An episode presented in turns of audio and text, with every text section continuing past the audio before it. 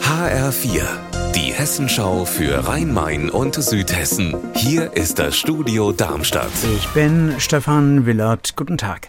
Nach dem Großbrand in einer Recyclingfirma in Offenbach müssen die verbrannten Batterien ständig gekühlt werden. Sie könnten sich sonst noch einmal entzünden.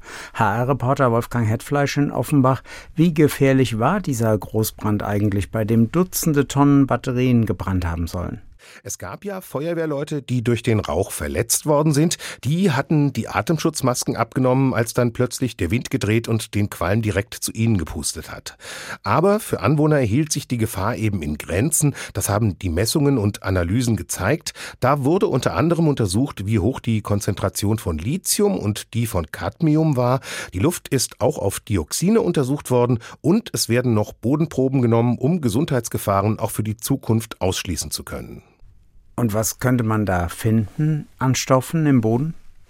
In der unmittelbaren Nachbarschaft des Brandortes, da sind Rückstände eines Stoffs gefunden worden, der bei der Lagerung von Batterien als Füllmaterial verwendet wird. Der Brand hat jetzt übrigens auch schon zu ersten Konsequenzen geführt. Das RP Darmstadt will vorschreiben, dass Lithium-Ionen-Batterien künftig in geschlossenen Sicherheitscontainern gelagert werden und in diesen Containern, da soll es, sagen wir mal, so eine Art Sprinkleranlage geben, die dann automatisch angeht, wenn es zu heiß wird. Nach dem Derby-Sieg gegen Darmstadt zum Bundesliga-Auftakt geht es für Eintracht Frankfurt heute Abend ums europäische Fußballgeschäft. Die Adler sind in der Qualifikation für die Conference League ab 19 Uhr beim bulgarischen Hauptstadtklub Sofia.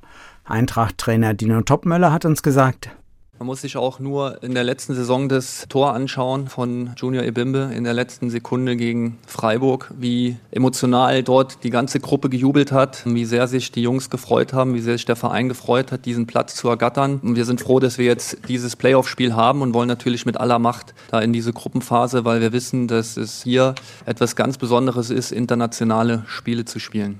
Das Rückspiel in Frankfurt findet kommende Woche statt.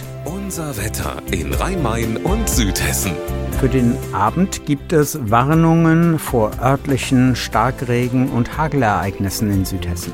Ihr Wetter und alles, was bei Ihnen passiert, zuverlässig in der Hessenschau für Ihre Region und auf hessenschau.de.